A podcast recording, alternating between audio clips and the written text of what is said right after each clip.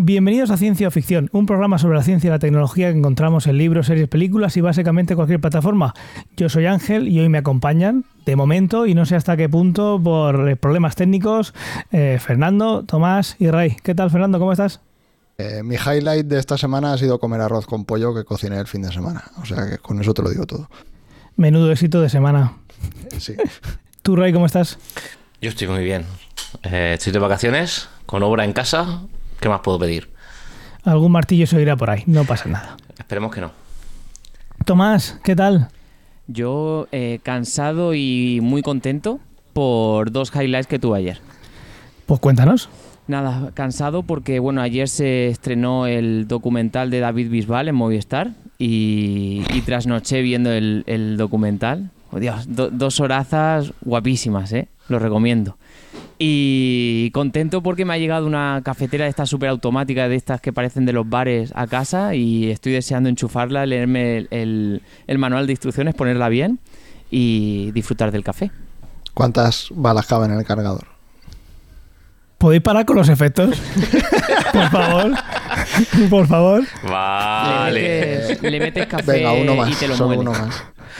Parad Ah, ya, por vale. favor. Yo tengo una, luego hablamos. que había en mi trabajo. Si quieres, entre, entre episodio y episodio, podemos ir contando nuestras aventuras. Hacemos un podcast, cafeteros. Ah, pues sí que va el pattern recognition. Ay, Dios mío, lo que tengo que aguantar yo.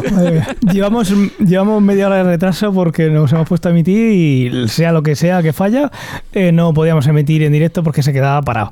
Y luego, pues más problemas. Y ahora están jugando con las animaciones estas que hace gestos a la cámara y, y pues, pues nada, nada. Así esto. Nos quedan 55 minutos de programa. Dios, Ray. Te han hecho un agujero en el techo. Va, perdón, venga, vamos. vamos Pues nada, ya está. Venga. Bueno, Pues bueno, eh, ¿qué vamos a esto, hacer lo único, esto lo único que va a hacer es empeorar. Porque yo en 15 días seguramente vuelva a ser papá. No sé si serán 15, 20 o lo que sea. Pero vamos, la calidad y frecuencia que podéis esperar de aquí en adelante, yo creo que es esto es una prueba de lo que se viene, que podamos estar eh, grabando en el váter eh, desde, el tel- desde, el, desde el altavoz del móvil mientras que se oye, hacemos una descarga legal en el váter. Ya es mejor que ser- Padrazo, que en Padrazo estás desaparecido y no quieres grabar. Bueno, eh, tú eres el jefe, tú sabrás. Padrazos es cosa tuya. Está en tu, está, el feed está a tu nombre. Sí, sí. Te vas a Para que la gente lo entienda, se viene una época de ciencia ficción de café para los muy cafeteros. Si es que se viene. Sí. Pero Y si bueno, no secuestramos eh, el programa, no os preocupéis. en Telegram eh, lo- tengo que acordarme de cambiar el, el- el enlace este a Twitch para que no podáis hacer emisi- emisiones pirata ilegales. Bueno, Eh, Ya veremos, eh, ya veremos si eso sirve de Lo algo. hackearemos. Seguidnos- bueno, si hacéis un canal nuevo y lo llamáis así, pues sí, lo, os hacéis con el programa. Eh, seguidnos en Telegram, entrad a la comunidad t.me barra eh, ciencia o ficción. Cualquier novedad, emisiones y demás, pues ahí irán poniendo. Y este domingo creo, bueno, no sé cuándo estáis escuchando esto porque no sé cuándo lo editaré, pero que pronto, este domingo, grabaremos Padrazo. Después de seis meses, Sí, después de seis meses, ya te vale, Tomás. Ya te vale a ti. Eh, grabaremos. Y nada, sin más dilatación, vamos a empezar, que si nos estáis escuchando hoy sí que es un milagro. Vale, pues, pues vamos a, como ya contamos la, en el último programa, hoy lo que vamos a, a ver, a hablar, es de la obra de ciencia ficción o de, o de, o de drama, no sé ahora cómo queréis definirla, de Frankenstein, de Mary Shelley. Y aquí nos habíamos eh, propuesto una, una guía de, de cómo vamos a tratarlo.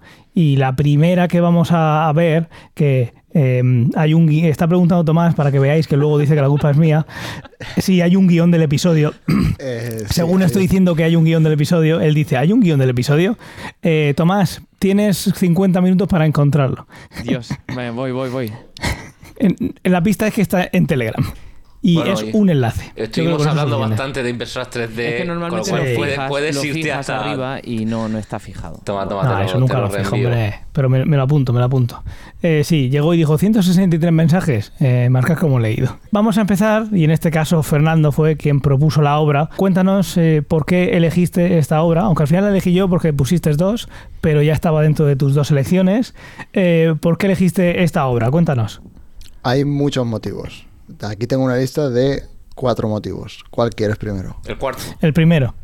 El primero. El primero primero. es que posiblemente esta sea la primera novela de ciencia ficción. Y si no es la primera novela de ciencia ficción, es posiblemente una de La las que segunda. la gente discutiría sobre si es la primera o no es la primera. Entonces es como que era la primera vez que hacíamos un libro, estaba guay que fuese la primera novela de ciencia ficción, o al menos yo qué sé, el libro es la polla. Esa es, esa es la segunda. Espera, espera, antes de que sigas con esto, pero. La eh, segunda opción. El, es- el plan es que vayamos por orden leyendo todas las obras de ciencia ficción desde la No, primera. hombre. Sí. No, porque la segunda guapo. posiblemente Sí. sea una mierda. Pero será la siguiente.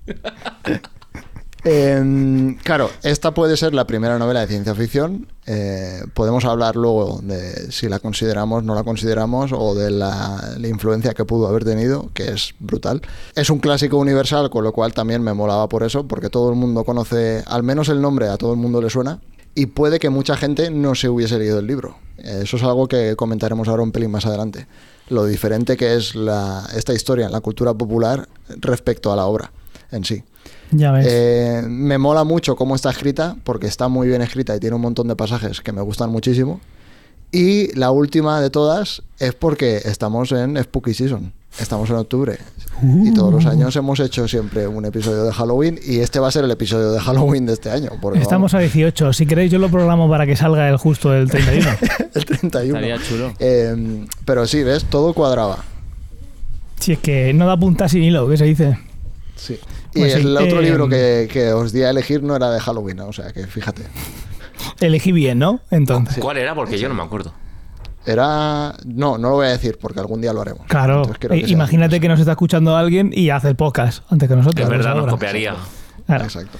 ¿Qué tal. Tomás? ¿Has encontrado el, Sí, el sí, guion, no? lo tengo, lo tengo, lo tengo. Gracias, a vosotros que me lo habéis pasado, gracias. Perfecto. Pues, pues, ¿cómo queréis que lo hagamos? Yo veo bien que hagamos un resumen general, cortito, como propuso Fernando, de cada uno, que le, cómo resumiría la obra, con más, con más precisión, con menos precisión, con más eh, gracejo o menos, pero yo creo que puede ser una manera de, de situar qué pensamos de la obra, ¿no? Al hacer nosotros un resumen. ¿Quién quiere empezar? Sí. ¿Empiezas tú, Fernando?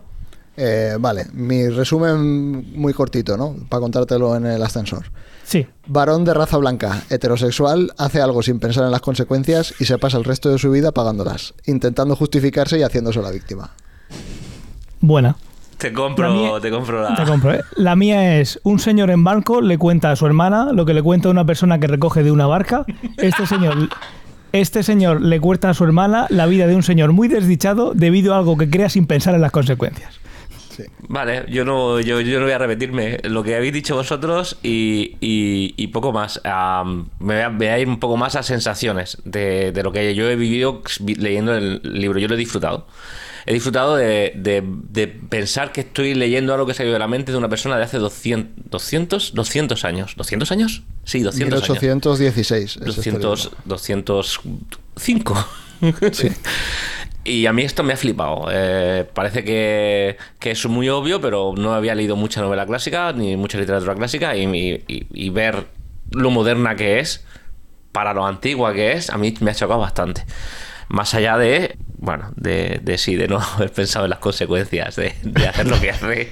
Sí, no sé. A ver, eh, el rollo novela gótica mola un huevo y por eso también me gustaba por el- la época Halloween, porque es como, no sé, me cuadraba muchísimo. La novela gótica es un poco también jugando con ese terror, pero tiene un puntito muy especial que es es lo que llamaban el sublime, ¿no? Que es algo que te lava la sangre por dentro, pero que estabas alrededor de un ambiente que mola un montón, que es eh, comfortable, me sale en inglés. Cómodo.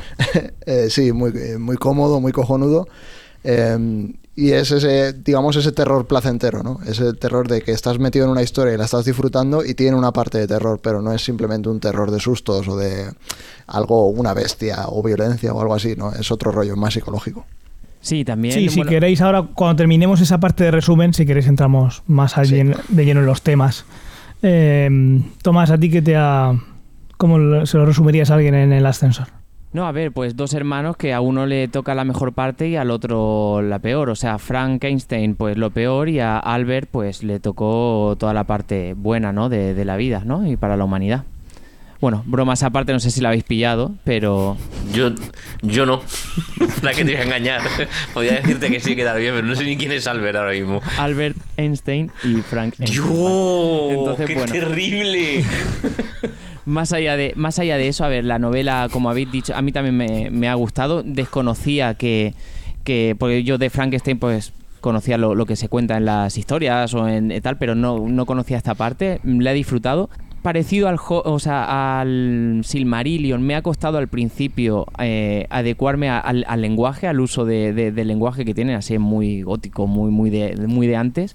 Y hablabas eh, tú, Fer, de, la parte de que es una novela de, terror o de miedo. No me lo pareció como tal, a lo mejor porque en, esa, en esos momentos se contaba el miedo como eh, de, esa manera, ¿no? Pero, pero bueno, eh, no me ha dado miedo en ningún momento y sabéis que yo soy muy miedica. Pero bueno, me, me gustó bastante. La recomendaría. A ver, para mí es claramente un libro de terror, pero es que los libros de terror no son como las películas, quiero decir, no... No, pero tú te puedes leer una novela de Stephen King y te da más miedo que... que... Puede ser, sí. Pero no, también a ver, es, sí que es es... la forma de narrar, se escribió hace tropecientos años, o sea Sí. que... Sí, es todo sentido. su contexto. En aquel momento daría pánico, igual Exacto, que igual, daba sí. miedo ese primer corto que hicieron de cine que se veía venir el, el tren y se levantaron y se fueron. sí. En la, en la Eso, mente de las personas luego- había otras cosas. Claro, en la parte con spoilers, eh, si queréis, contamos lo que es, digamos, el núcleo de terror de esta historia, que es algo muy, Sí. per- muy particular y muy peculiar. Hmm. Pues eso, lo dicho, un lenguaje muy grandilocuente que me costó entrar en él, pero, pero bueno, una vez que te metes y, y se lee de una manera más fluida y, y se disfruta. Sí, totalmente. Pues si queréis entramos con los temas sin todavía entrar en spoilers y luego más adelante entraremos en spoilers. Eh, si alguien que nos esté escuchando o viendo no ha visto la obra y con lo que contemos le apetece verla, que de- verla, eh, hoy eh, leerla que debería hacerlo, pues a partir de spoilers, porque lo deje ahí en pausa y que se nos una cuando ya lo tenga, lo tenga leído. Hay que decir que no es una novela muy extensa, ¿eh? se puede leer en 3-4 días, lo lees, lo lees bien. Sí.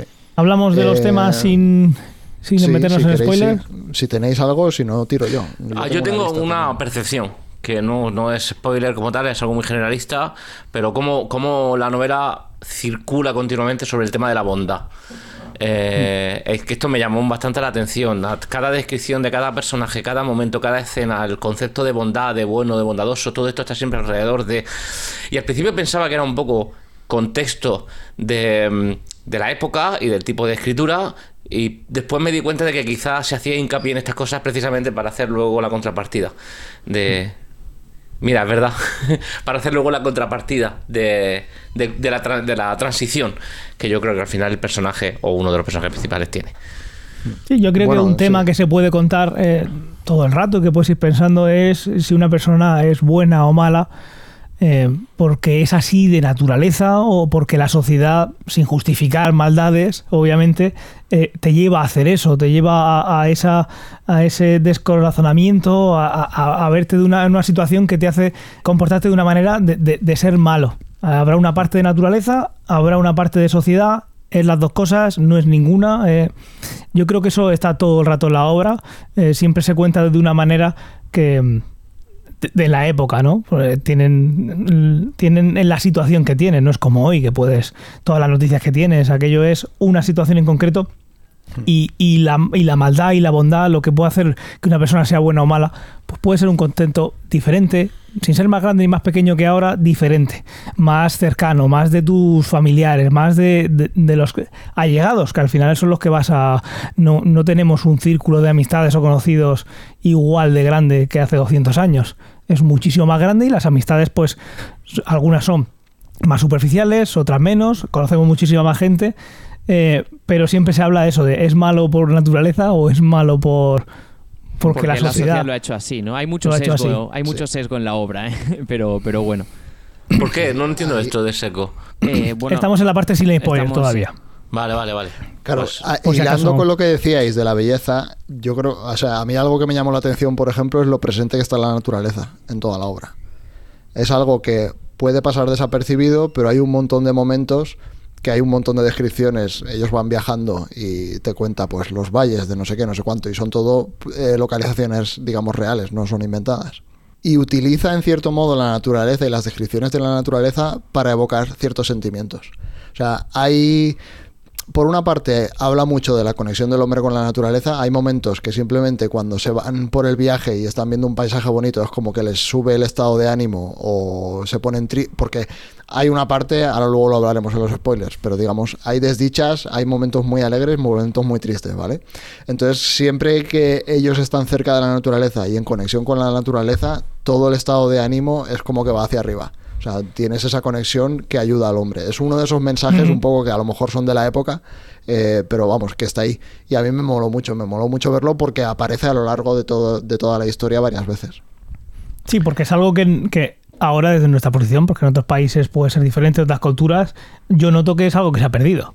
Sí, Esa- sí, no el irte a conectar y al pues eso, a desestresar, a, a que baje la ansiedad, em, tomar ese momento para conectar con la Pachamama, eso en el día a día, al final, eh, y no tiene ese impacto que tienen los personajes que vemos en la eh, que leemos en la obra. Vas Sí, a hacer sí. una sí. ruta de senderismo mirando el móvil. O sea que entonces. Claro, no- lo si te pierdes. Mm. Exacto, sí. Eh, y hay una conexión también directa entre lo bello y lo bueno y lo, lo malo y lo, lo feo, ¿no? Lo horrible. Claramente con ciertos aspectos con spoilers, pero luego con nimiedades de una, ven a una persona y no es atractiva o tiene algo que no les gusta en la apariencia y automáticamente hay una connotación ultra negativa. O De sea, ahí esos el son sesgo temas de que, antes que me refería, Ray. sí, aparecen muchas veces en la historia, no solo con, eh, con Frankenstein, sino muchas veces. Sí, también era otra época. Creo que tenían menos tenían menos coaching. de- A mí Posiblemente. Probable- probablemente sea esto. A mí, a- no sé si a vosotros os ha pasado, pero yo en muchas ocasiones me he, ¿cómo decirlo? He desconectado de, vale, es una obra antigua. Es decir, ha habido muchos momentos, muchos pasajes del libro de que a pesar de que es verdad que están muy ambientados en temas naturales y, hostia, cuando haces un viaje, lo haces un viaje de una manera específica, no coges un avión o... Pero en general, leyendo muchas veces, desconectaba de, de eso una novela antigua, desconectaba de este pensamiento de... Y, y esto es lo que me- realmente me sorprendió. se- Sentí que para tener el tiempo que tiene, en ocasiones es un, un escrito muy actual. No, a mí me flipa, ¿eh? O sea, a mí no me parece una novela que haya envejecido mal o que me digas, bah, madre mía. O sea, me pasa, por ejemplo, con un millón de libros de ciencia ficción que los lees. O sea, a mí me encanta Asimov, pero pillo libros de ciencia ficción de Asimov y los personajes dices, hostia, se nota cuando están escritos, ¿sabes? Eh, en este libro, no. A ver, hay temas que a lo mejor están más lejanos, lo que decíamos de la naturaleza, la conexión con la naturaleza y tal, pero vamos, si tú vives en la montaña, tienes la conexión con la naturaleza que hay en este libro y no cambia mucho, ¿sabes? Entonces sí, para mí es un... Bueno, es que, yo qué sé, por algo es un Sí. clásico, ¿sabes? Es algo- Los clásicos son clásicos por algo y la, la gente lo sigue leyendo porque hoy en día sigue siendo actual, ¿no? La escritora no es una Em, escritora profesional. ¿Sabéis si ha habido mucho cambio entre lo que fue el relato original, lo que construyó, lo que escribió para, para ese, digamos, esa prueba ¿no? que hizo entre, entre amigos y tal? ¿O, el relato original fue mucho más simple y para poder publicarlo y transformarlo en un libro que se pueda vender, hubo ahí mucho... Se metió El mucha relato gente? era más corto y luego, o sea, porque esto, si no recuerdo mal, en el 16, no, en el 14 es cuando lo, no me acuerdo qué año era, pero hay varias ediciones eh, y no sé si fue la primera edición o la segunda edición, el marido, Shelley también, le ayuda a escribirlo, ¿no? Y Vale. Le coge partes y le retoca ciertas cosas, pero por lo que yo tengo entendido son lo que te haría hoy en día un editor, ¿sabes? No, o sea, no le escribió un trozo de la obra, sino que dijo, ah, pues esto aquí a lo mejor, en vez de escribir esta frase de esta manera, hazlo de esta otra o algo Ojo, así. pues ahí, me sorprende porque es bastante amplio y hoy está bastante bien escrito. y Espérate, no- Ray, a ver qué sabrá Ray. No, que, que digo que a nivel de edición o de un editor, no, no, no pensemos que un editor pasa a decirte re- re- replantea esta frase. Un editor te puede decir perfectamente, aquí faltan 20 páginas, tienes que explicar esto mucho Sí, mejor. o todo esto trozo me lo quitas, ¿sabes? Y, Pero o todo este gran trozo me lo quitas que aquí no estás contándome nada. Si un Claro, editor le puede meter bastante mano, otra cosa es que el autor quiera, que normalmente sí, bastante mano a un, a un libro, ¿eh? Sí, es como No sé el si productor hay- en la obra, en una Sí. obra de teatro o en una... No es ni el director ni es el guionista, pero es el que pone la pasta en ese caso y dice, pues mira, esto no me convence para aquí. Le mete caña, ¿no? Mm. Ya te digo, yo conozco casos ¿eh? de, de libros que han sido publicados por una, publicados por una editorial a la que le han dicho esta parte de aquí no la estás explicando bien y tienes que reescribirla y son 20 páginas más lo que te sale y son 20 páginas más del libro. Y es- y eso es, eso es meterle bastante mano. Hay un trozo al final que no sé si es una pullita de Mary a su marido. Eh, si quieres, lo, lo leo, si no, ya lo dejaremos. Dilo, No, dilo, sí, bueno, no creo que sea muy spoiler. Si quieres podemos pasar a la parte spoiler. No sé si tenéis algo más sin spoiler. Yo creo que nos podemos meter... Mm, No, a ver, yo lo único que tenía sin spoiler que me parece digno de comentar es lo diferente que es el libro a lo que es en la cultura popular. A todo, sí, porque es Me brutal. parece una locura. Sí, O sea, sí. Brutal. Yo la primera vez que pillé este libro buscaba un bicho con tornillos en el cuello. Correcto. Que lo Este crean en una tormenta por la noche con los rayos y no sé qué, en un- lo más alto de una montaña en un castillo y luego dices, coño, que están en Suiza andando por el campo y comiendo chorizo, ¿sabes? Tal cual, Em, tal cual. Es quien no haya leído el libro, o sea, todo lo que haya visto no es voy a ver lo mismo, pero hecho de otra manera. Diría que Es hay una película cosa. Yo la estuve buscando, no la encontré, pero hay una Frankenstein del año 90 y pocos, 94, 95, 96, por ahí, que diría que es bastante fiel al libro. No la he visto, tengo la sensación de haberla visto hace mucho tiempo. La estuve buscando, no, no la, no la tenía en ninguna plataforma. Eh, pero diría que sí que hay una. Aún, aún así, aún di- dicho esto, la, la realidad de la cultura popular es cabeza cuadrada, el pelo con el flequillo muy corto, tornillos en el cuello. Verde. Y Sí. sí, verde. Sí, sí, es... Mm. Sí, Sí. y la historia de que en el pueblo salen con las picas y las antorchas y van a matarlo. O sea, es que, vamos, Sí, no sé, es no... No tiene Otra nada cosa. que ver. Mm. Sí. Nada O que sea, ver. mi sensación es que un montón de obras habían cogido 10 páginas de este libro y habían hecho su movida. Pero Mm. no había muchas obras que hubiesen cogido el libro y hubiesen dicho, vale, vamos a hacer una adaptación a cine o a serie o lo que sea. Ya, basado Eh, en la obra de... Claro, no he visto muchas, pero bueno, por lo que dice Ray, igual alguna habrá, sí. Sí, sí, le- no sé si Robert De Niro o algún autor así, ¿eh? Hay una peli de Frankenstein por ahí. Voy a, voy a, a buscarla escribiendo muy suave en el teclado, para que no se note. Vale, pues No, si quieres, en- si no tenéis no nada, pasamos a spoilers. Vamos Tenía a una, a spoilers. una cosa muy breve, pero podría ir en spoilers. O sea que Venga, lo podemos pasar a spoilers. pues y a si quieres empiezo aquí- con la pullita de Shelly, a- Sí. a su marido. A partir de aquí empezamos eh, con spoilers. Si alguien quiere leérsela antes de unirse a esta parte, pues ya sabéis. Lo que decía de, de que puede ser un comentario, digamos, metatextual, ¿no? Eh, fuera del libro, es hacia el final, bueno, todo esto lo decía antes Ángel, ¿no? Que era un hombre que se encuentra a un hombre, que le manda una carta a no sé quién, que, que son como historias contadas dentro de otras historias, ¿no? Entonces hay un momento que cuando están, te cuentan toda la historia de, de Víctor Frankenstein, hacia el final, que es cuando se supone que le ha llegado a la hermana de este tipo que va en barco, toda esta historia de que lo ha contado el, no me acuerdo el nombre de Walton es no el, el que va en el barco que va escribiendo lo que le cuenta Víctor Frankenstein Mm, Elizabeth, Entonces- ¿no? sí, Sí. hay un trocito que pone Frankenstein descubrió que yo apuntaba o cogía notas relativas a su historia me pidió verlas y él mismo las corrigió y las aumentó en muchos lugares pero principalmente se ocupó de dar vida y fuerza a las conversaciones que mantuvo con su enemigo Puesto que ha tomado usted algunas notas, dijo, no querría que la historia pasara mutilada a la posteridad. Entonces a mí esto me hizo mucha gracia porque conocía la historia de que ella lo había escrito y de que el marido es escritor, eh, bastante famoso también, etcétera. Entonces no sé hasta qué punto este tipo de cosas, esto a mí es lo que más me mola de las series y de los libros y de tal, de hacerte tus teorías. La, de intra, la intrahistoria.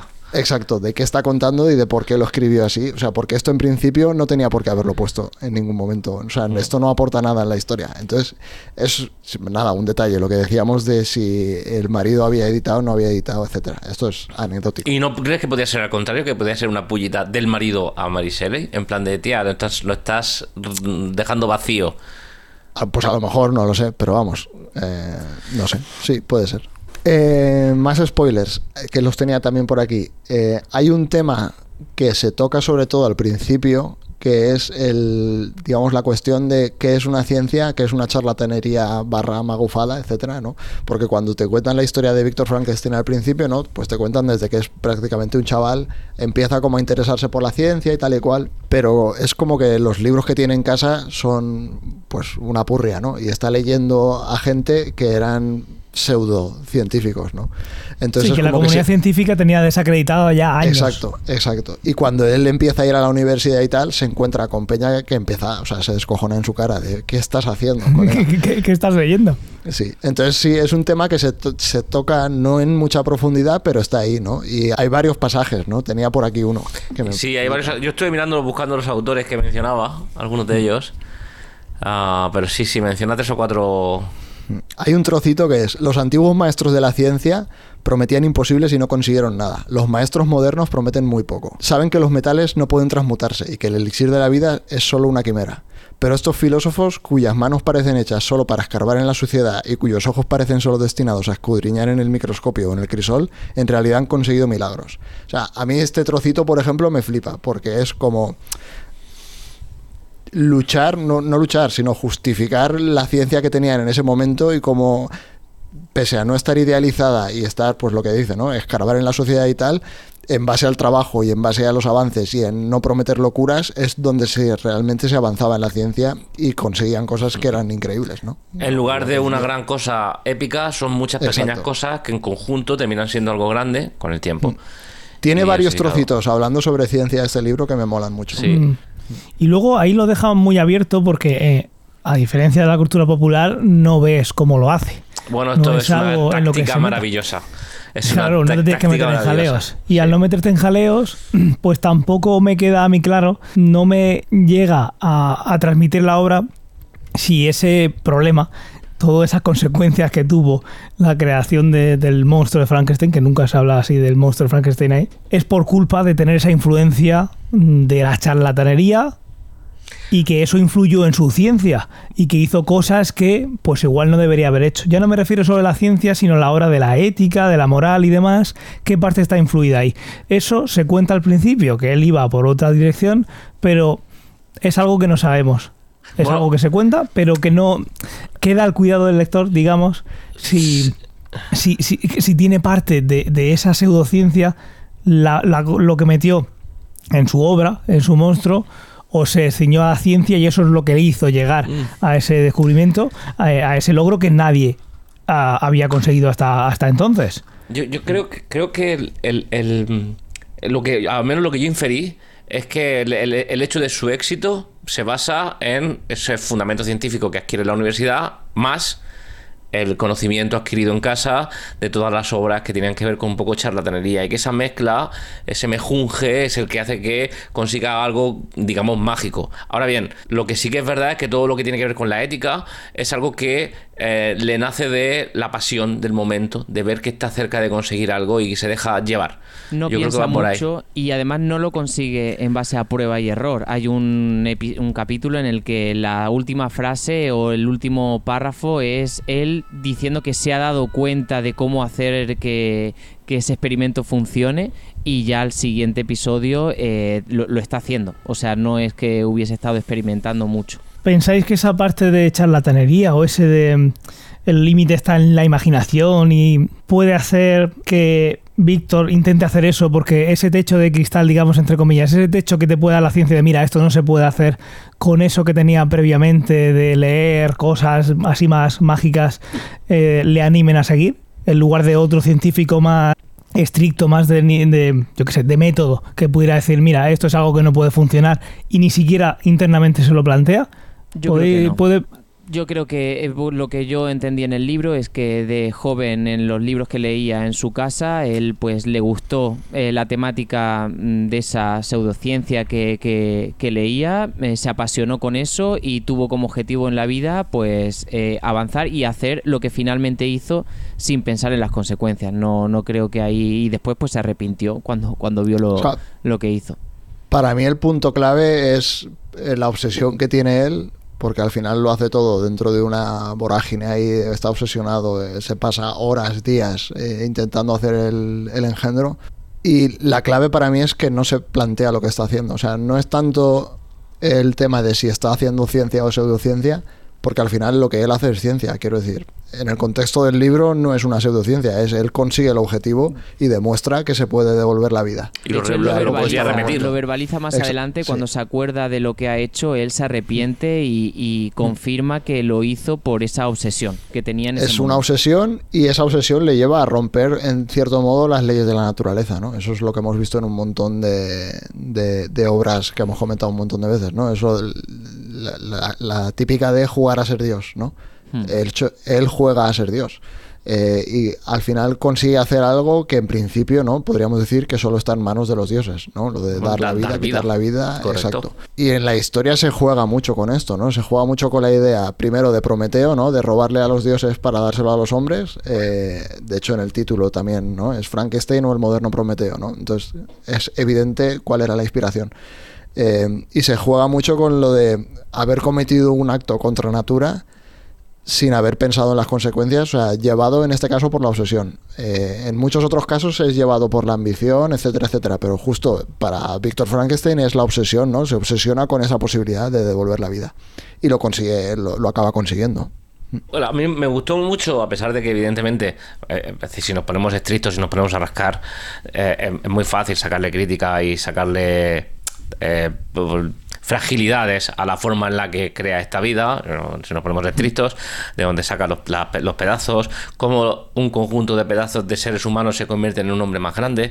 Hay un montón de pequeñas cosas que dices, bueno, no tiene mucho sentido. Pero a mí me gustó mucho lo elegante, que, con la forma en la que Mary eh, se quita de en medio el problema. Oye, tío, es y punto.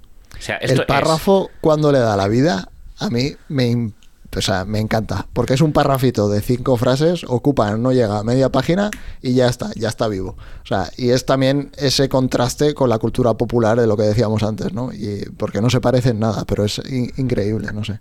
Y me mola también la idea, lo quería traer, porque todo esto de devolverle la vida a un cuerpo tiene un, un caso real, o sea, está en cierto está basado en hechos reales, ¿no? Por así decirlo. O sea, esto es algo que se conoce como galvanismo. Por, que había un tal Luigi Galvani que hacía que... Esto hay imágenes, o sea, no hay fotos, pero hay dibujos eh, hechos de la época, que conectaba electrodos a ranas, aplicaba tensiones y las patas de las ranas se movían. Entonces, básicamente, eso es una serie de experimentos que hizo este tipo a finales del siglo XVIII. Eh, este libro está escrito a principios del siglo XIX. Entonces, claramente se inspiró en esa idea de algo que la gente estaba probando y el Galvani este, pues, yo qué sé, tío, un, pues como las barbaridades que se hacían diseccionando o estudiando anatomía, ese tipo de cosas, ¿sabes? Eh, le dio por aplicar voltajes a las ranas y veía que se movían. Entonces, en ese momento no sabían por qué narices pasaba y esa idea, ¿no? Es la semilla que luego aquí tienes como, vale, voy a devolverle la vida a, ya no es una rana, sino es una amalgama de, trozos de personas, etcétera. De hecho, Entonces, eso también me moló mucho. Hmm. De hecho, eh, al hilo de lo que decíamos antes de, la ética, mm, eh, y aquí entrando en spoiler, pues Víctor una vez que, devuelve la vida a ese, a ese ser, pues se, ve, en el momento en que lo ve levantarse y dirigirse hacia él, él de repente se ve sumido en, en, una crisis de ansiedad, de tristeza, de, de, arrepentimiento que le dura muchísimo tiempo. De hecho, está está como oído durante mucha parte del pasaje y angustiado. Entonces, bueno, pues vuelve con su familia, el monstruo pues como que se va y ahora pasaremos después a hablar de esas experiencias que ha tenido el monstruo y comentar lo que decía antes Ángel de hoy es bueno porque es su naturaleza o malo porque es su naturaleza o porque sus experiencias eh, le hacen evolucionar. Y bueno, y ahí pues está, está este, este hecho, ¿no? Que el profundo arrepentimiento, que una de las exigencias después que le pide el monstruo es, mira, yo te dejo en paz, pero si me haces una compañera y vuelves a crear otro monstruo para mí. Y como Víctor empieza a hacerlo, pero llega un momento en que dice, no, no, no, no, no. O sea, yo no, no me puedo cargar otra vez sobre las espaldas el, el, el a ver qué voy a crear y cómo va a perjudicar a la humanidad.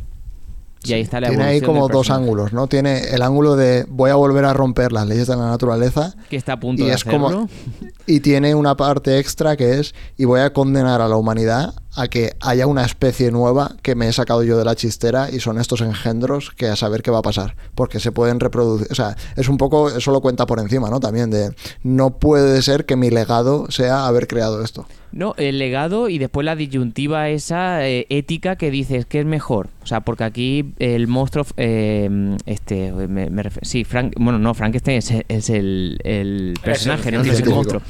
Entonces el monstruo pues le amenaza, le dice o se lo hace o mata a toda su familia y hace de su vida un infierno. Entonces él se encuentra con la disyuntiva de decir, ¿qué hago? ¿Salvo a ¿Me salvo a mí y salvo a los míos?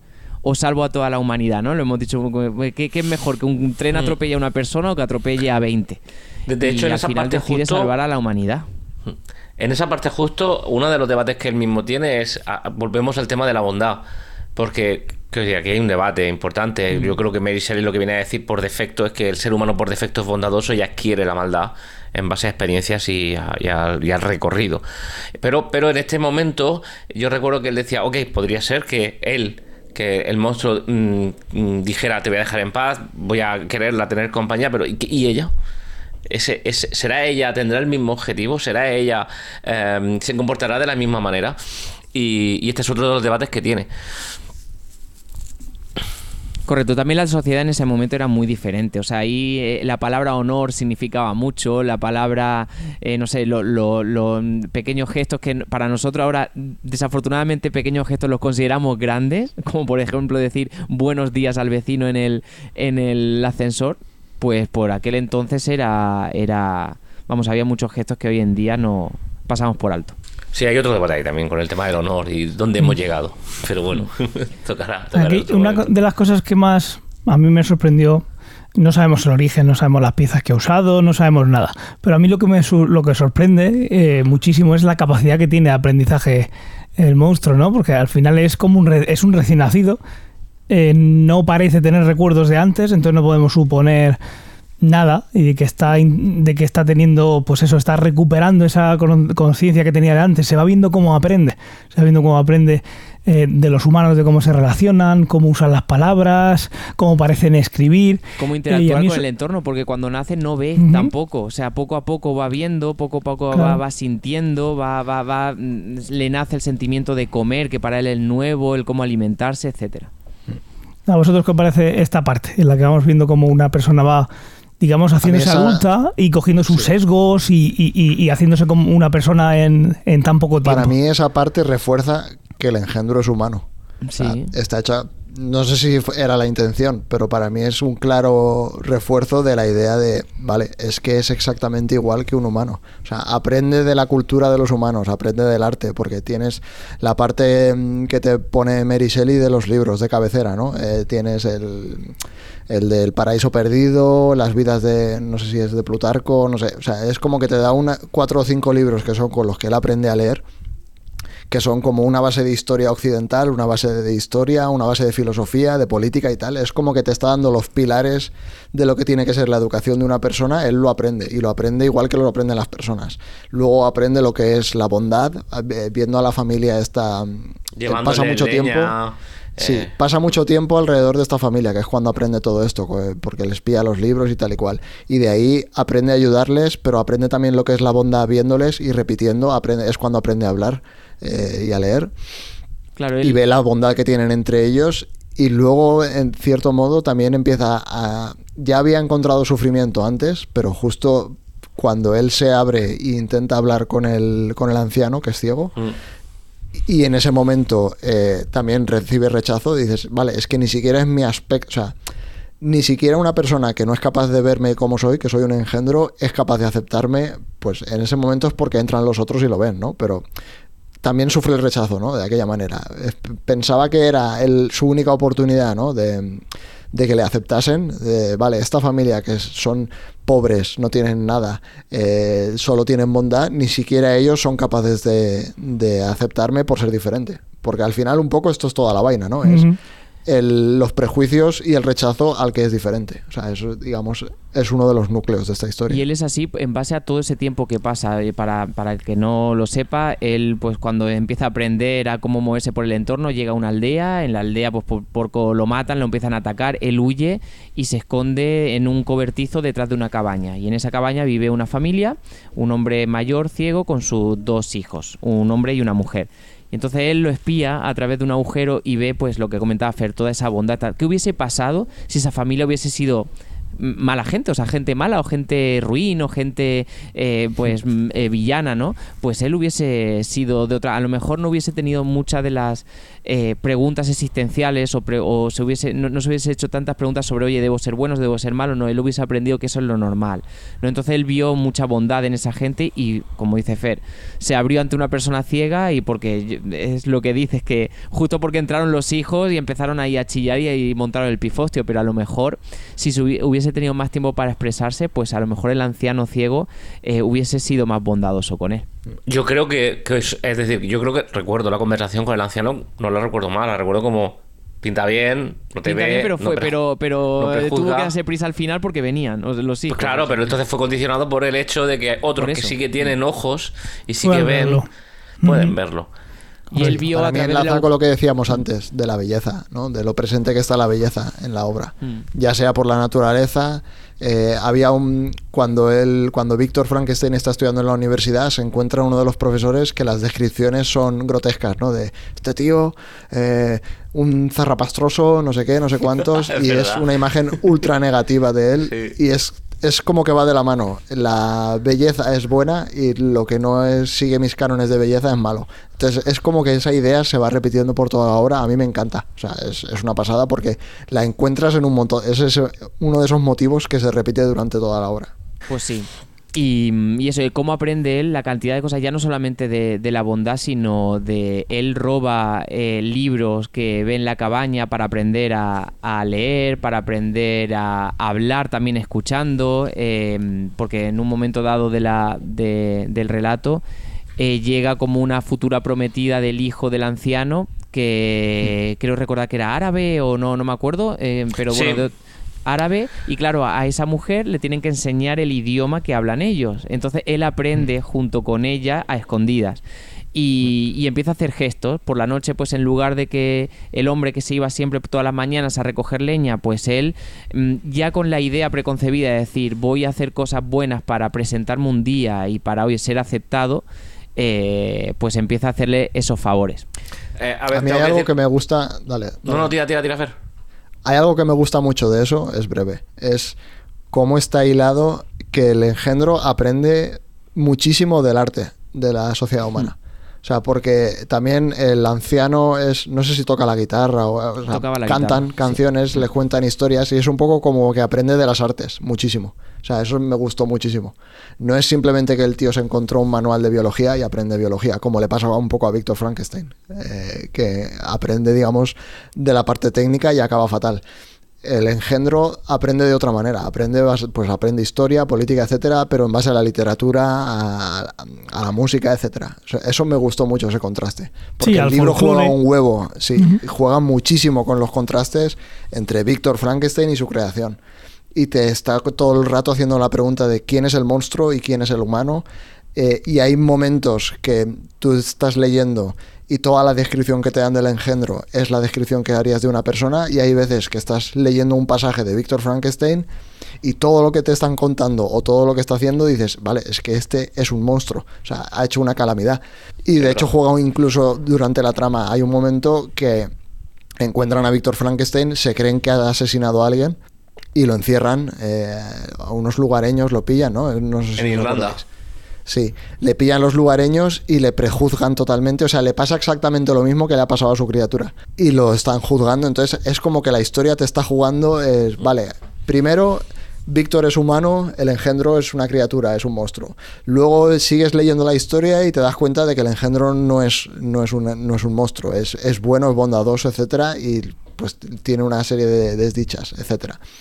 Y también vas viendo cómo Víctor cae en todo, Eh, o sea, la ha roto las leyes de la naturaleza, eh, cae en la desdicha, no se atreve a contarle lo que ha hecho a nadie porque sabe que si se lo cuenta la gente lo va a repudiar, lo, va- lo van a meter en la cárcel, no le cuenta nada a Elizabeth, ¿no? A, a la prima, que es... Que va a ser su prometida, sí. Eh, no- y no se lo cuenta porque él es un monstruo y se considera a sí mismo un monstruo. Entonces, esa parte del libro a mí me encanta. O sea, cómo juega con esa dualidad, me, me flipa. Está muy bien. Porque incluso aunque el, el monstruo se hace malo cuando recibe esa, esa, ese rechazo de la familia de la cabaña, él ahí eh, decide. Yo todavía no creo que sea ahí, ¿eh? Pero bueno, te, te- Yo creo que ahí decide encontrar a su creador y, y enfrentarse a él. Paralelamente, el creador, Víctor Frankenstein, decide encontrar a su, a su criatura y matarla para él poder pasar página y, y vivir. Entonces empiezan, se, se llegan a encontrar. Recordemos que antes que se encuentren ya, ya el monstruo mata al hermano pequeño de, de Víctor Frankenstein. O sea, lo, lo, lo ahorca y, y es cuando ahí decide Víctor Frankenstein encontrarlo y, y matarlo. Ya, ya ha cometido un asesinato. Pero aún así, cuando se encuentran, en lugar de. Porque Víctor Frankenstein iba por- queriendo tener una batalla a muerte, cosa que la tenía toda de perder porque el otro, vamos, es un portento de la naturaleza a la hora de desplazarse, de sobrevivir, etcétera. De correr, velocidad, etcétera. Y aún así el monstruo, antes de enfrentarse a él, le cuenta su historia. Dice, déjame contarte mi historia y, y tú después juzgas. Y la manera de contarlo, te- por lo menos a mí me dio a entender que él quiere ser bueno. Y él al final lo que dice es, yo te doy una alternativa, yo te digo, o me creas una, una compañera de viaje porque nadie en la vida me va a entender en este mundo, un ser como yo no va a ser nunca aceptado y necesito tener una compañía, o, o vas a sufrir entre terribles sufrimientos, ¿no? Y, y bueno, pues ahí es donde Víctor también en un principio acepta y luego pues pues rechaza. Sa- ¿Sabes qué me dio miedo? Cuando estaba creando la criatura y a lo mejor, o otras veces pasa en el pasaje, y de repente mira hacia atrás Víctor y de repente lo ve en una ventana En la ventana. Sí. Tío, ahí es- sí, o en la noche sí, de sí. bodas lo ve también. Ese es el único momento que dices, wow, es una buena sí, sí. escena de... además A ver, dice, chico, me está mirando una sonrisa de, de, de, de- de- vamos, de, de enfermo, ¿sabes? O sea que... iba A mí hay una cosa ahí que me sorprende mucho, porque yo no me lo esperaba así, porque muchas veces cuando tú estás leyendo un libro, pues el, la persona que te cuenta la historia, que en este caso es a través de otra persona, pero da igual, Víctor te está contando una cosa, pero tú piensas, estará loco, como él mismo dicho muchas veces, eh, ¿por qué tiene que ser la criatura la que ha matado al pequeño? ¿O por qué tiene que ser la criatura quien también ha, ha hecho que, se, que, la otra chica eh, sea la que salga culpable? ¿Por qué va a estar siguiéndome? O sea, siempre tienes el ese de, pues igual se le está yendo un poco la pinza, pero no, no. Todo lo que él dice tiene que ser, es. Y me va a estar allí y seguro que, que es esto. Dices tú, bueno, pues igual no, igual es que ya va un poco, pero no. A mí me sorprendió eso. Me creía que igual no tenía la verdad en cuanto al suceso, Víctor, pero se ve Pero se eh, que en todo momento sí. Sí. que la tiene. Sí, yo añadiría dos cosas muy rápidas. Una que viene de la conversación que hemos tenido antes de la cabaña y de la historia de la chica árabe, la novia del hijo del, del ciego. Eh, yo entiendo que esa historia se cuenta para justificar el aprendizaje del lenguaje. Es decir, no encuentra otra manera de hacer obvio cómo aprender a hablar que ver cómo a otro le enseñan. Pero tengo que decir que de toda la obra es quizá la intrahistoria que menos me ha aportado. La historia de ella eh, y su viaje eh, vital. No, no digo que sea mala, pero quizás es la que menos me ha, me ha aportado. Po- podría obviarla, eh, creo. Puede ser. A mí hay otra parte que me parece un poco menos relevante incluso. Que es, hay una parte que mm, hay una chica que la van a declarar culpable del asesinato del hermano pequeño, ¿no? Sí, la que, tenía un... ¿Qué era? Una... Se una- muy Julia, buena Julieta. amiga. Una- Sí. un amuleto o Un una amuleto en el bolsillo. sí, un no amuleto que llevaba el, Sí. el hermano pequeño que Eh, fue asesinado. Se lo quita y se lo pone a ella que estaba durmiendo para inculparla. para inculparla. el engendro, sí. Entonces toda esa trama de El ella juicio, encarcelada y sí. tal, entiendo, me sigue reforzando la idea de los prejuicios y de que la juzgan por lo que han visto y no por lo que ha sido, pero no me Y dice de la nada. tragedia, de la A ver, tragedia, ahí- porque es todo el rato tragedia. tragedia, dolor y, y- y sufrimiento. Yo lo asumí como decir, mira, esta persona es importante para él y como quiero de- hacer una persona desdichada a Víctor Frankenstein, voy a, a- a, mm, a perjudicar a todo su entorno. Pero después piensas y dices, vale, ¿y en qué momento el monstruo sabe que esa persona es la, era la mejor amiga y, era, mm, y convivía con ellos durante toda su infancia y es súper importante para Víctor? Pues esa parte no... Ya, bueno, queda un poco en el aire. Y qué casualidad que se encuentre con el niño para luego estrangularlo, sí. eh, eh, todo esto. Cuando decías, eh, Tomás, eh, eh, que ahí es la cabaña es donde empieza a ser, eh, o donde se convierte, o de ahí esa transición, yo no, yo no creo que sea 100% un acto de blanco o negro, es un, es un proceso. Yo creo que él intenta evitar ese, ese, ese camino oscuro cuando en la nieve eh, se encuentra con Víctor Frankenstein, le cuenta toda su historia y Pero le es que propone antes una ha matado alternativa. al hermano. Ah, O sea, ¿Cómo? eh, que antes ha matado al ha hermano. matado, sí, sí. de- Bueno, pero también es verdad, que decir, no, no vengo a justificar la muerte de, No, no, el asesinato supuesto, de nadie. no, ya, ya lo sé. Pero, pero, Se pero morir el chiquillo. el chiquillo lo se quería morir, claro. no, está claro. El chiquillo dice, "Ya, mátame, por favor, no quiero vivir en esta familia. Wrong place, no es- time. él todavía no es consciente de lo fuerte que puede llegar a ser, yo creo. Y al final el chiquillo, en un acto de violencia, de, de rabia, pues de un apretón CD se lo carga. ¿sabes? Sí, pero se, se le veía dispuesto, ¿eh? No fue por... Sí, sí, sí. a ver, antes de eso, eh, tiene otro encontronazo con una niña, le salva de morir ahogada en un río y el pago que le dan es que le disparan con un rifle. Sí. O sea, El padre lo ve, el, el monstruo le Sí. quiere devolver a la hija diciendo te la he salvado y se lleva un La tiro. sociedad. y se, se lleva un escopetazo. Sí. Mm. Por eso que no es blanco o negro, hay un proceso de transición. Y de hecho, una de las cosas que creo que también pasan es que hay un, hay un proceso hacia la oscuridad y hacia la locura por parte de los dos. Sí, es sí. decir, queda como muy obvio el proceso de Víctor Frankenstein desde que, es consciente de su creación, la muerte de su primo, sobrino, no sé qué primo creo que es, eh, que- cómo la, eh, tri- la- la- la- toda la tristeza y todo esta, lo, lo embriaga y se parece que está loco, van a buscarlo. eh, todo este proceso de, wow, este pavo no, no levanta cabeza, yo creo que también sucede por la parte del, del lado de Frankenstein, y son dos caminos paralelos que van hacia un, un Sí, camino hacia la y se van entrecruzando. Y hay veces que uno es humano y él se hace, o sea, o el, lo puedes llamar humano monstruo, bien Humaniza, mal. O sea, sí. ellos van cruzándose continuamente. O sea, el engendro es bueno, pero luego de repente le ciega la venganza. Eh, Frankenstein de repente dice, vale, soy tu creador, pero te voy a destruir. O sea, es un poco también esa idea, en algún momento lo dicen, ¿no? De cuáles son los deberes que tiene un creador con su creación. Claro, o sea, si tú hoy en día tienes un hijo, no puedes decir, vale, tengo el hijo y ya se apañará. O sea, tú tienes unos derechos, o sea, unos Y una con- responsabilidad. y una responsabilidad con lo que has hecho. Y- exacto, espabilar. Eh, Espabila, Ángel. los tres sois padres, así que espabilad. Eh, sí, pero y aquí es un poco. No es solo. A mí me gusta mucho porque es un mensaje que evidentemente lo puedes tener. Digamos, la manera más directa de tenerlo es si tienes un hijo o una hija. Pero cualquier creación, ¿no? Eh, hablábamos antes de la ciencia. O sea, yo creo que eso enlaza súper bien con un montón de tecnologías y de descubrimientos científicos que te puedes plantear si deberías haberlos hecho o no deberías haberlos hecho. Y lo hemos hablado un montón de veces, de cuando haces un avance, de si ese avance es moral, eh, de si ese avance está haciendo mejor a la sociedad o no está haciéndola mejor, de si estás destruyendo empleo, de si estás destruyendo algo, de si te estás saltando la ética, eh, lo que hemos dicho mil veces, ¿no? Ah, lo hemos comentado alguna vez, de si la modificación genética, si la ingeniería genética, si los implantes, si no sé qué, si estás cruzando líneas morales o no las estás cruzando, ¿no? Entonces, por eso ese libro yo creo que sigue siendo tan actual, porque esos dilemas siguen estando a diario en la sociedad. Mm, Y volviendo al terror que decía Tomás, o sea, es que este libro mola un huevo. O sea, pero recuerda, estaré contigo en tu noche de bodas. O sea, Buah, hay una sí. amenaza mejor Hombre. que esa. Termina así el, ca- termina así el capítulo, ¿no? Sí, Sí, es sí, el sí. final del capítulo y dices, ¡oh! Eso es lo que decía antes de lo sublime, de la novela gótica. Eso, eso es lo sublime. O sea, a ¿Y mí me parece un ejemplo cómo se brutal. acerca la noche de bodas, el día de la boda, y, eh, y- y- Buah, y estás está- viendo que va, que va a pasar algo? Va a pasar, va a pasar. Va a viene- y pasar. él va en una barca y va mirando. Sí, sí, sí. Sí, sí. Y, y él encima está equivocado porque se cree que va a matar, eh, se cree que le va a matar a, A él, él. todo el rato, ¿no? O sea, y dices, Bobo, eh, Claro. no, te, no te va a matar a ti, va a matar a tu mujer. Va a O sea, hundirte en la que miseria. no te- Exacto.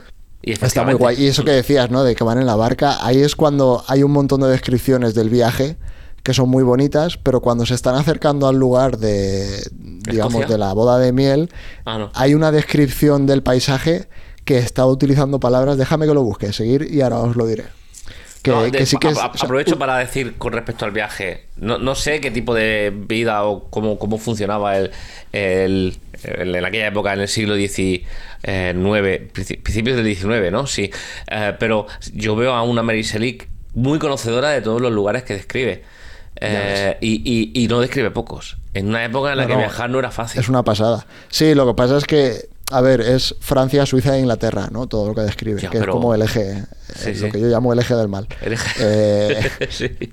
los franceses son muy amigos de estar por Suiza de vacaciones eh, y Inglaterra, pues entiendo que en esa época también eh, se moverían por ahí.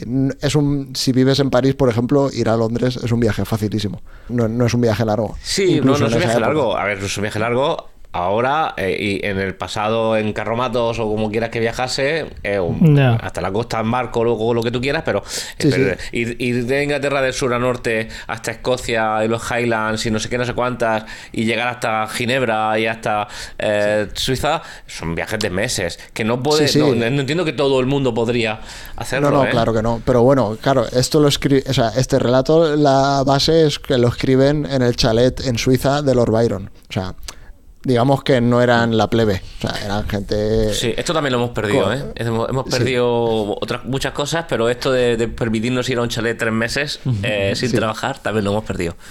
Mira, No, lo de... lo habrás perdido tú, de otras clases sociales no. ¿eh? Es verdad, Sí. es verdad. Y yo me Em, considero clase media, ¿eh? Que...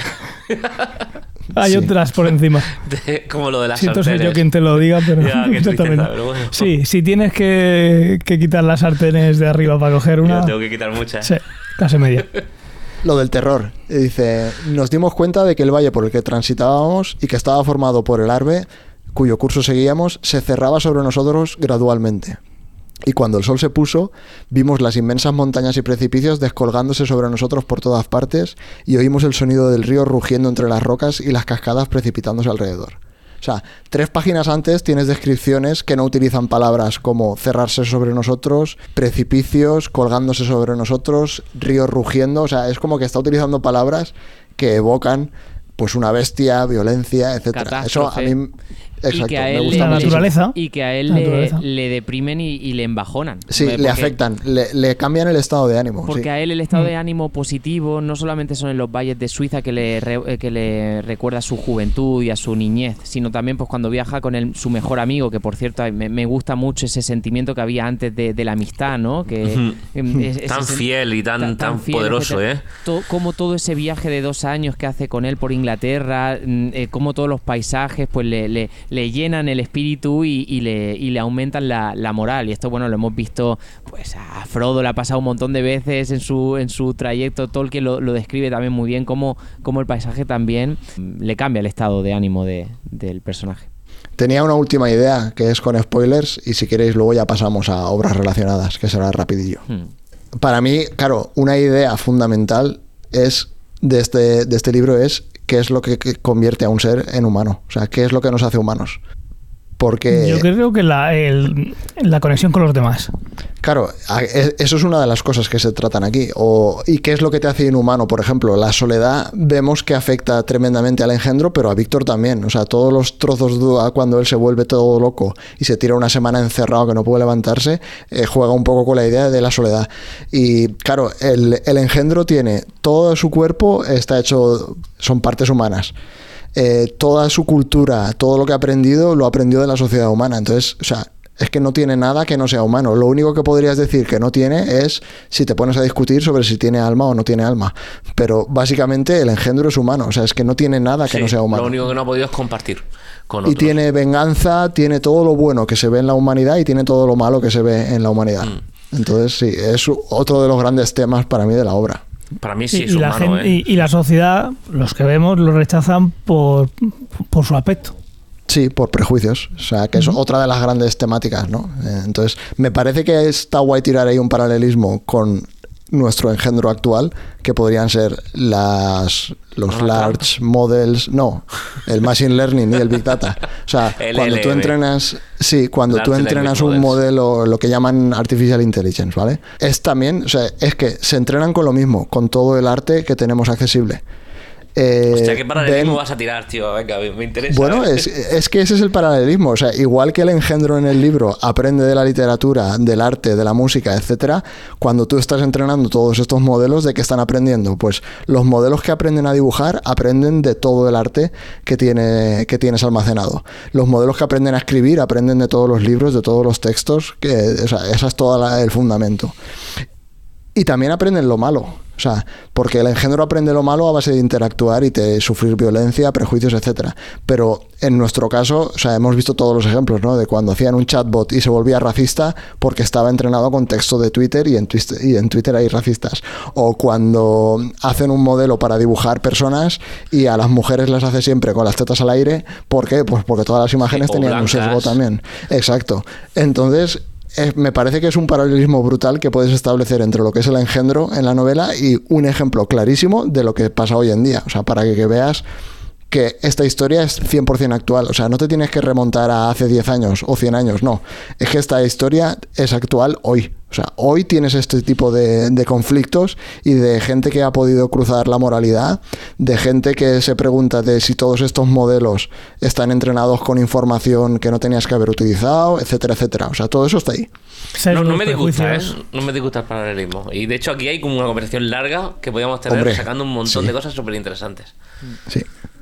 Pero no va a ser hoy. Pero no va a ser Se hoy. lo dejamos de deberes para casa a la gente. Pero es, es guay, ¿eh? Lo que, es decir, evidentemente creo que hay una amplia diferencia en muchas cosas, eh, Sí. eh, partiendo de la conciencia y de otras muchas cosas, pero creo que, ah, bueno, Las creo que evoca- preguntas. Sí, evoca cosas que son interesantes y la pregunta que iría a decir, pre- presumimos que vamos a tener el mismo destino.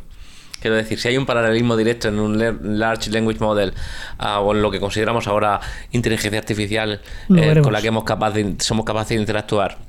Y en el libro, Frankenstein, el, el monstruo de Frankenstein termina siendo alguien vengativo y oscuro. eh, ese es el futuro que nos depara. Yo creo que hemos cogido carrerilla en esa dirección. Ya veremos si llegamos al final o no. Pero sí. Es guay, me gusta, me gusta este rollo. Pues vamos Sí. a terminar con alguna obra relacionada. A mí solo me venía a la cabeza eh, mm, la de El Golem. Igual que a mí me viene a la cabeza, no sé por qué, eh, es de conocimiento, ¿eh? El por qué no habrá eh, el libro con lo que nos ha gustado y demás. ¿Será porque no es muy cinemático o, o por qué se habrá ido... mm, Ya te digo, la película esa que comenta Ray no la, no la he visto, no sé cómo de fiel es, no sé si fue bien en taquilla, si no, pero que la cultura popular ha ido por otro sitio. Puede ser porque no sea tan. Em, que no venda tanto como. Como Lo ha hecho no más sé. extraordinario que te caiga un rayo y que grite It's alive, it's Sí, alive. no Pues, sé, no es lo de siempre, ¿no? De si es culpa de Hollywood o no. Igual la primera visión que tuvo Hollywood fue esa y fue un éxito en taquilla y eso es lo que se de ha hecho, quedado. la que ha ¿no? dicho Me Ray no creo que sea sí. muy fiel al, al libro porque ya la Porque sale un rayo. le están dando ahí un rayazo, Sí. le está dando al... Eh, al No, no la recuerdo, ¿eh? Tengo, tengo la sensación de que me- mm, cuando la vi hace mucho tiempo, me, me- me- en mi cabeza hubo un clic de. Ah, esto no es lo que yo conocía, o la forma en la que yo entendía que era Frankenstein. Tengo ese feeling, pero no la recuerdo en ser, absoluto, ¿eh? sí. Puede ser que la construcción hubiese sido fantástica, o sea, quiero decir, de, de no real al libro y después toda la relación con el creador, pues a lo mejor sí, puede ser. Puede ser. ¿Qué obras sí. se os ocurren?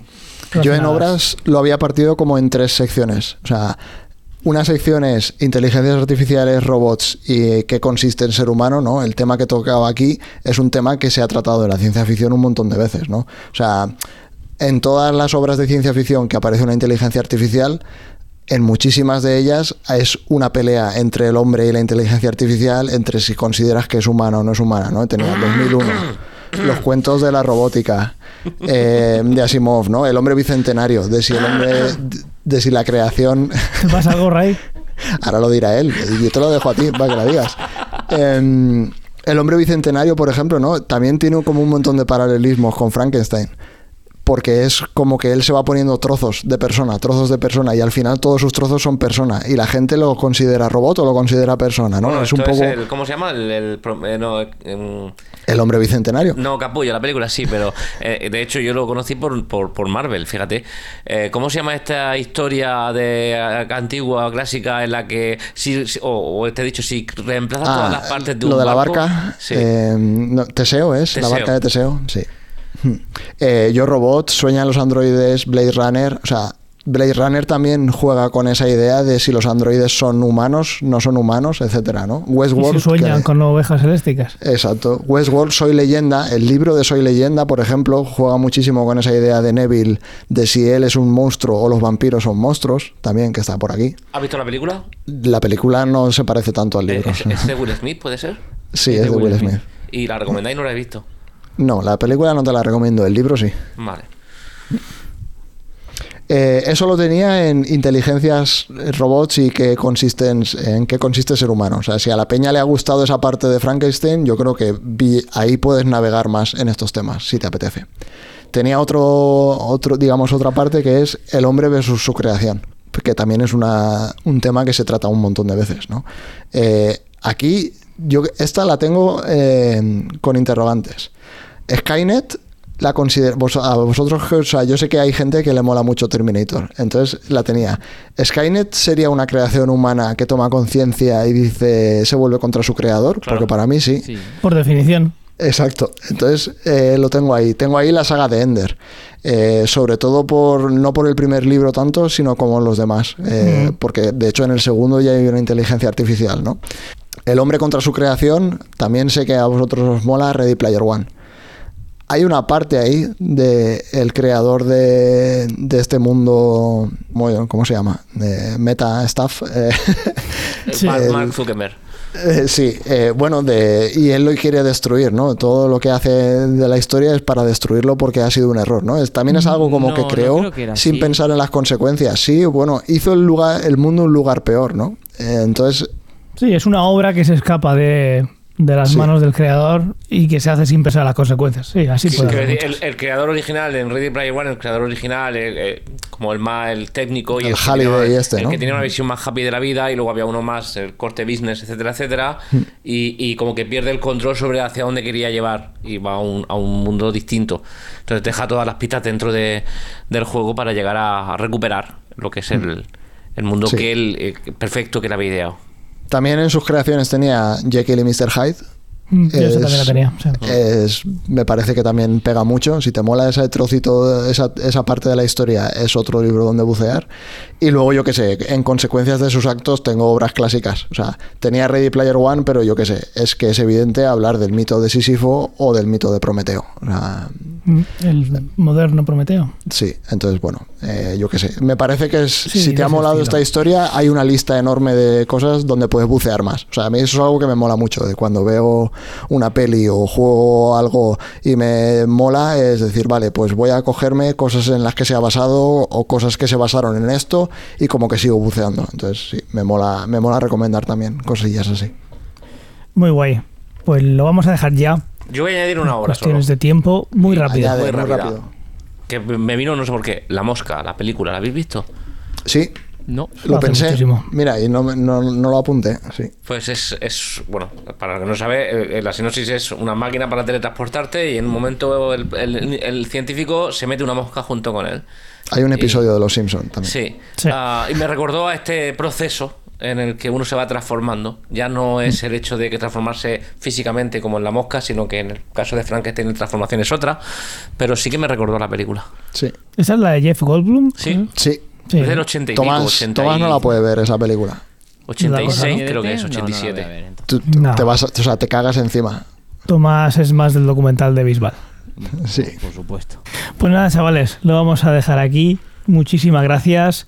Y a vosotros los oyentes, pues eh, os animamos a que entréis al canal de Telegram y ahí iremos poniendo las novedades de futuros programas que pueden ser más eh, reglados de los que pensamos o puede ser más caótico, como pensamos que vienen tiempos de cambio para varios de nosotros y puede ser que sea algo más esporádico, más de un aquí te pillo, aquí te mato.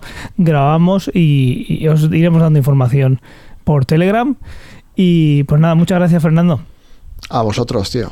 Llevaba dos en- meses esperando grabar este episodio. A mí me ha encantado el libro, ¿eh? Tengo que Eh, sí, decirte es que es la a mí polla. también. o sea, Que lo he pero- y teníamos un pequeño. montón de ganas de grabarlo. Está muy bien, pues muchas gracias. Eh, Ray, muchas gracias. No. Tomás, A Nada, vosotros gracias. deberíamos traer más libros. el Sí. siguiente lo será, porque lo que vamos a hacer, vamos a leer a Ray Bradbury y vamos a leer Crónicas eh, Marcianas y El Hombre Ilustrado.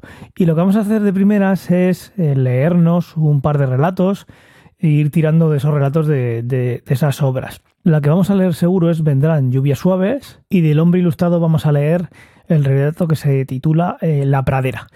Y es posible que leamos algo más, pero de primeras eso es lo que eh, vamos a intentar comprometernos para tener para el próximo episodio, sea cuando sea. Así que si queréis seguirlo con nosotros, ya sabéis. Crónicas marcianas y El hombre ilustrado y ya iremos hablando de qué relatos en concreto vamos a comentar como mínimo. Pues nada, chavales, lo dicho, un placer. Seguimos en contacto con vosotros por Telegram y hasta la próxima. Y dejad ya de hacer animaciones con el... Ale, Venga, Nos veremos, no se sabe cuándo, gente. Chao, chao, chao. Pronto, pronto. pronto, pronto. Adiós. Venga, adiós.